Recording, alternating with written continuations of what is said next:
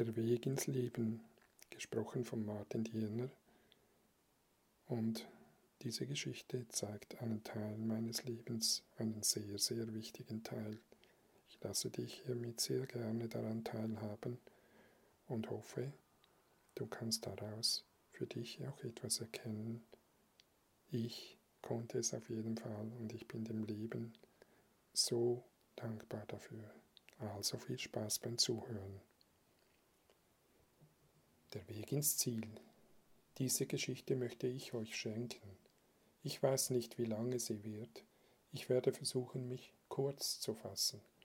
Doch sie beschreibt die wichtigsten vier Stunden, 24 Minuten und 25 Sekunden in meinem Leben. Wie ich im Zoom-Call ganz kurz erzählt habe, geschah es, als ich vier Jahre alt war, dass mein um acht Jahre älterer Bruder ums Leben kam durch einen Verkehrsunfall. Am Morgen dieses Tages stahl ich mich, obwohl uns das verboten war, ins Elternschlafzimmer. Da war ein großer Spiegel und am unteren Ende waren Medaillen aufgereiht. Sportmedaillen von Peter, meinem Bruder. Er war so sportlich, er war der Sonnenschein der Familie. Ich war eifersüchtig und so schimpfte ich innerlich über ihn.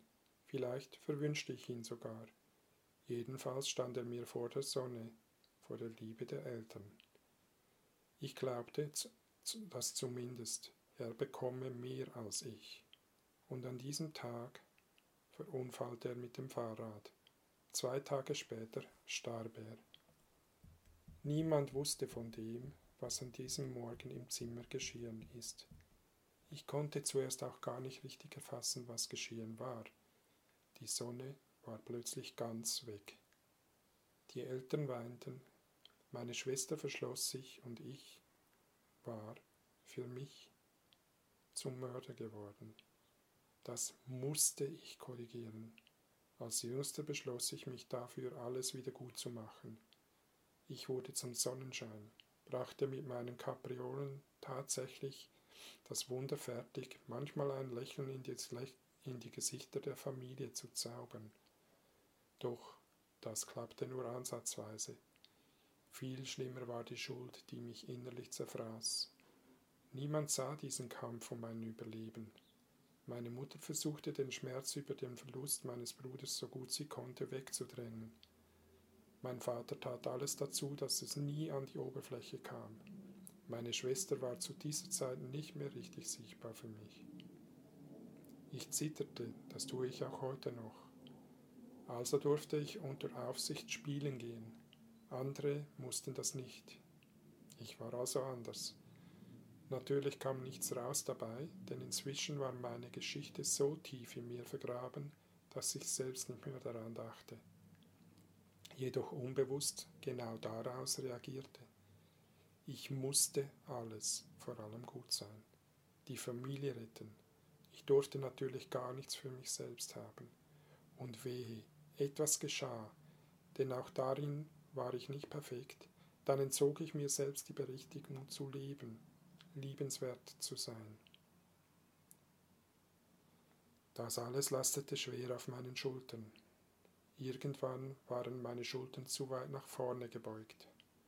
Bei einer ärztlichen Diagnose wurde bei mir ein Scheuermann diagnostiziert. Zur Erklärung, das ist so etwas wie eine zu einem S gebeugte Wirbelsäule. Mit sieben bekam ich ein Korsett, so ähnlich wie du es aus alten Filmen bei Frauen kennst. Nur vorne war ein Stab, der ging hoch bis oben an die Brust, nach vorne gewölbt. Nie im Leben darfst du Sport machen, das war die Aussage der Ärzte. Von da weg war ich auch äußerlich anders. Nicht liebenswert, der, der keinen Sport machen durfte. Der Außenseiter, über den man spottete. Bis ich 15 war, trug ich dieses Teil. Ich bin nicht gestorben, so wie Svenja, doch irgendwie auch. So lebte ich von da weg. Irgendwann konnte mein Vater seine Bedürfnisse nicht mehr unterdrücken, um den Schmerz von Mama fernzuhalten. Also begann es sich in seinem Körper mehr und mehr als Schmerz zu manifestieren. Er betäubte das mit Kopfschmerztabletten, in dem Maße, dass er nie mehr ohne sie leben konnte. Damals waren diese noch viel schädlicher als heute und griffen seine Niere an. Als die Niere kaputt war, kam er an die Dialyse zur Blutreinigung. Alles das griff sein Herz an.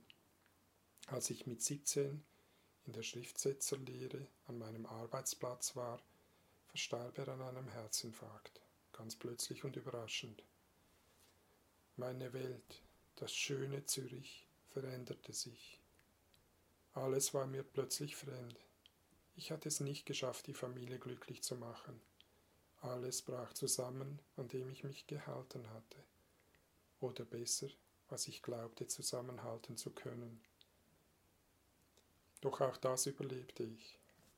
Papa zeigte mir, was Hingabe ist, und nur ein einziges Mal zeigte er mir ganz direkt seinen Schmerz, indem er weinte. Ein Moment, den ich nie vergessen werde. Seine männliche Seite hatte jedoch nie mehr einen Platz seit Peters Tod. So ging ich auch in meine ersten Beziehungen, die natürlich erfolgreich scheiterten, denn glücklich sein durfte ich nicht. Ich war, unbewusst, immer noch ein Mörder. Die erste Frau, mit der ich dann Sex hatte, wurde meine erste Ehefrau. Das musste so sein, denn wer will mich schon? Sie offensichtlich. Und so scheiterte das genauso erfolgreich. Nach zwei Jahren Ehe verließ sie mich und ich war alleine mit zwei Katzen und dem Nichtwissen, was das alles soll. Inzwischen war ich 27 und ich hatte nicht den Ansatz von etwas, was ich noch wollen könnte in meinem Leben, geschweige denn haben dürfte. Ich schlug die Regionalzeitung auf und las ein Inserat. Eine Laufgruppe bot ein Training an in meiner Gemeinde. Ich darf keinen Sport machen, rief es in mir, aber irgendetwas rief mich lauter, dorthin zu gehen, und diesmal tat ich es. Ich ging an dieses Training. Zuerst einturnen, aufwärmen. Das konnte ich. Dann schloss ich mich einer Gruppe an. Gruppe 4. Sieben Gruppen gab es. Die Gruppe 1, das waren die ganz schnellen. Also war ich so etwas wie in der Mitte, etwas hinten. Wir begannen zu joggen und nach etwa 300 Metern war Schluss. Schnappatmung, Seitenstechen und alles, was es da gibt. Einfach Ende. Die Gruppe verschwand hinter der nächsten Biegung. Wieder alleine. Im Wald. Erneut am Ende.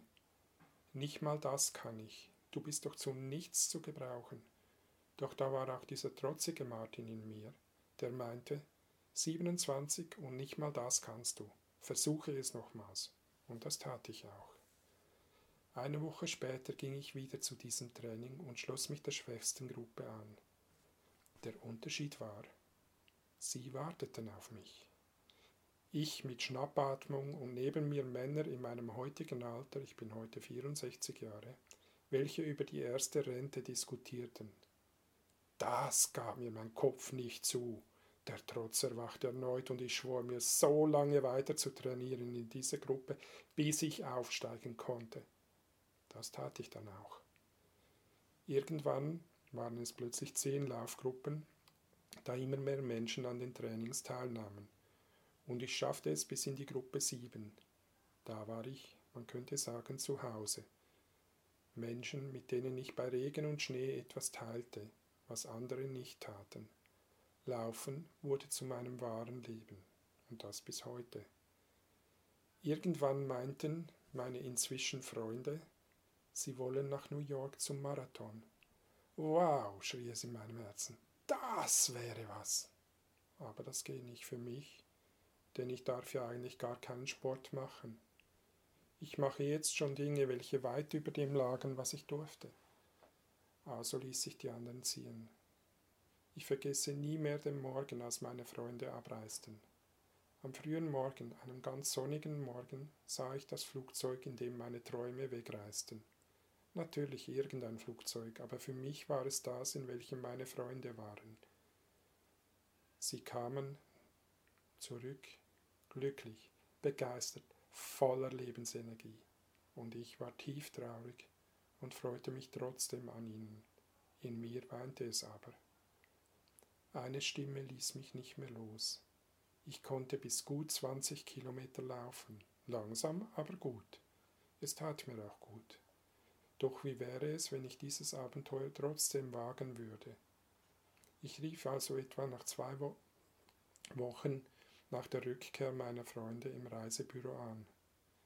Keine Chance, nächstes Jahr ist bereits ausgebucht, da nur beschränkt Menschen aus anderen Ländern als der USA daran teilnehmen dürfen. Aber, meinte der Mann am Telefon, ich könne mich auf die Liste setzen lassen. Falls jemand ausfällt, dann könne ich nachrücken. Ich hörte mich sagen, dass ich nicht wünschte, dass jemand, der sich freute, nicht gehen könne. Dafür ich. In Klammer, ich durfte das doch nicht für mich wollen. Geschäftstüchtig überzeugte mich der Mann, mich doch auf die Liste setzen zu lassen. Also okay.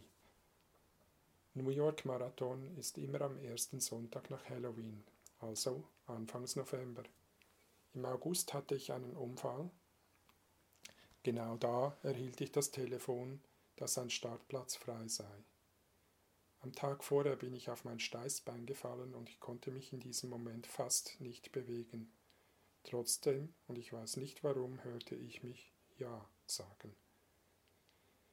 Am nächsten Tag suchte ich einen Arzt auf, der mir bestätigte, dass ich Glück hätte, nicht gelähmt zu sein von diesem Sturz.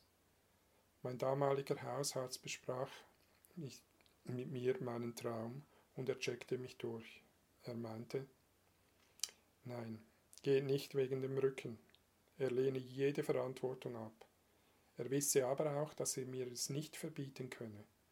Ich soll um jeden Preis achtsam sein, falls ich es doch probieren wolle. Ich begann zu trainieren. Wunder über Wunder. Alles im Zusammenhang mit meinem inneren Entscheid, es doch zu tun, ereignete sich im Außen. In nur knapp zweieinhalb Monaten erreichte ich es, dass ich bis 35 Kilometer laufen konnte. Die restlichen sieben Kilometer wollte ich als Abenteuer offen lassen. Schau, liebe Zuhörerin, lieber Zuhörer, über diese Monate des Trainings könnte ich ein eigenes Buch schreiben. Der Tag kam, als ich auf der Bushaltestelle stand mit meinem Koffer. Frühmorgens, schon spätherbstlich, aber sonnig. Ein Mann, den ich auch immer wieder joggen sah, kam ebenfalls mit einem Koffer zur Haltestelle. Ich sprach ihn an. Ein neues Wunder, er hatte dasselbe Ziel. Eine neue Freundschaft, schon vor Beginn der Reise.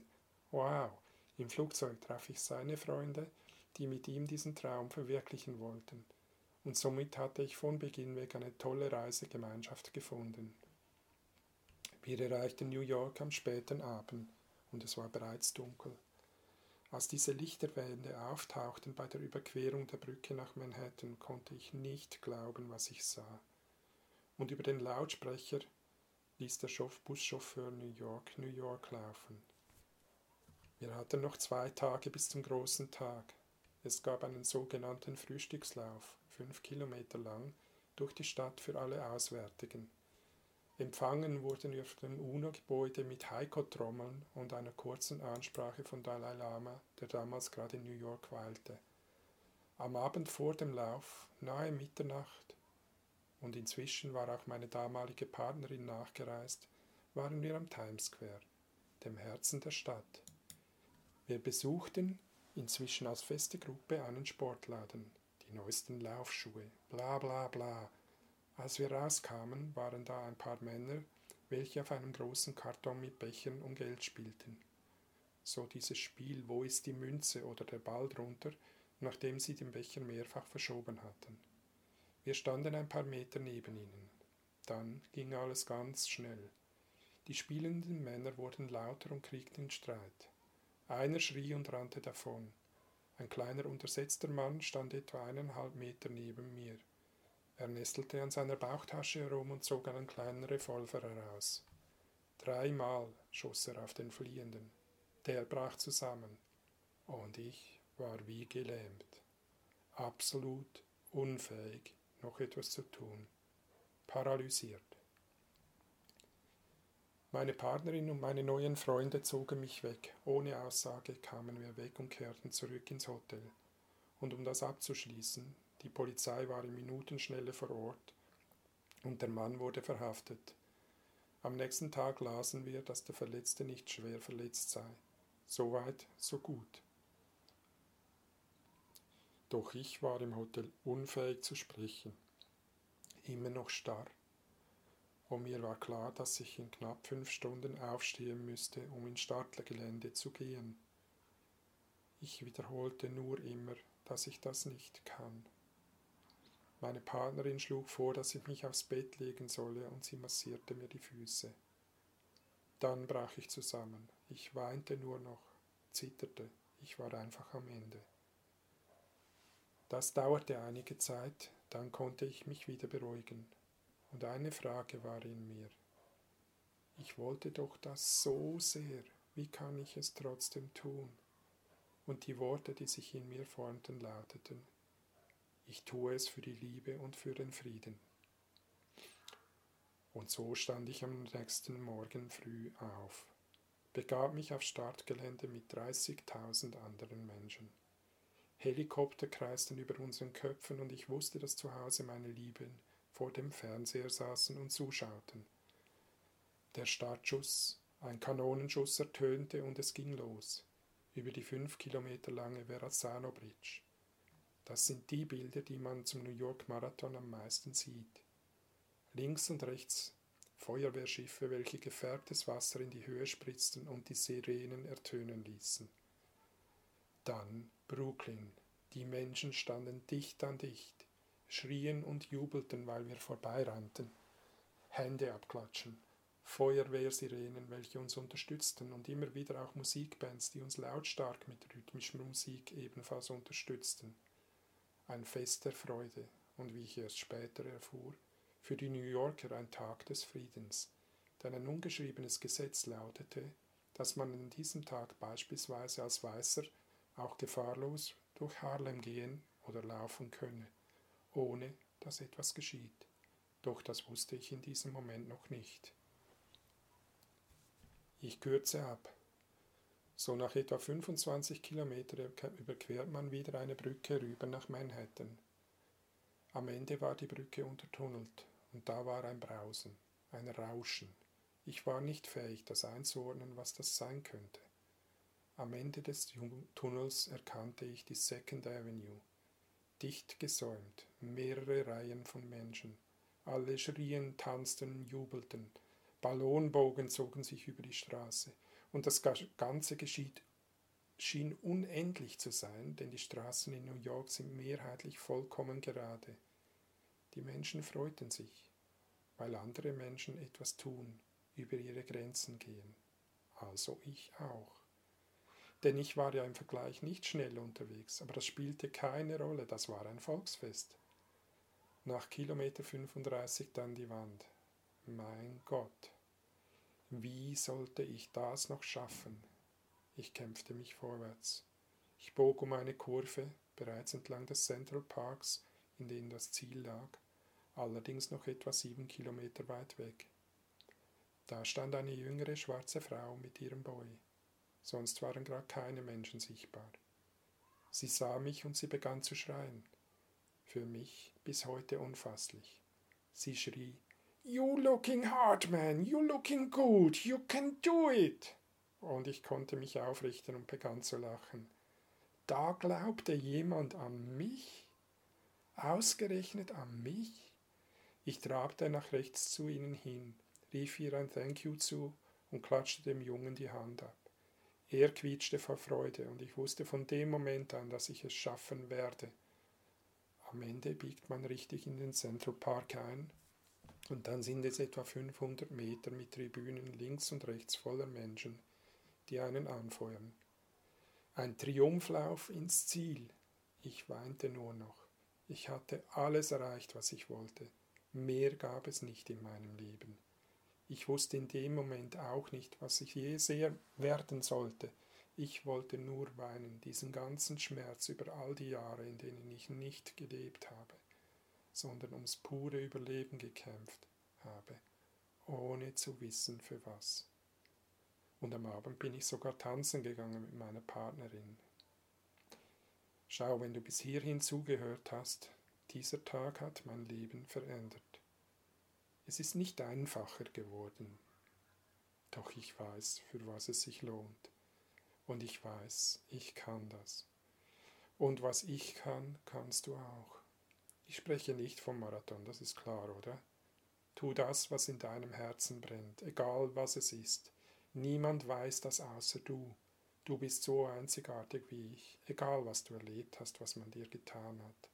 Vertraue dir, lass deinen Diamanten, lasse dich strahlen. Je tiefer der Wunsch in dir, desto größer wird sich auch irgendwann der Widerstand zeigen. Sei es mit dem, was du getan hast, um dich zu schützen, oder, wie bei mir in dieser Nacht vor dem Marathon, Willst du das wirklich tun? Und Hilfe annehmen ist absolut okay. Etwas, das mir bis heute immer noch wieder schwer fällt. Und ja, dass es trotzdem auch heute noch Herausforderungen gibt, ist klar. Eine davon ist es, als einzelner Mann in dieser Frauengruppe mitzutun. Dieses Gefühl ist inzwischen erledigt. Zur Erklärung, ich war der einzige Mann in der Gruppe von Svenja. Wenn es für mich stimmt, dann tue ich es, denn ich fühle, dass es das ist, was ich will. Ich danke dir fürs Zuhören, für dein Sein. Von Herzen ein schönes Leben. Ich weiß, du verdienst das und ich weiß, du kannst das genauso wie ich. Von ganzem Herzen, Martin.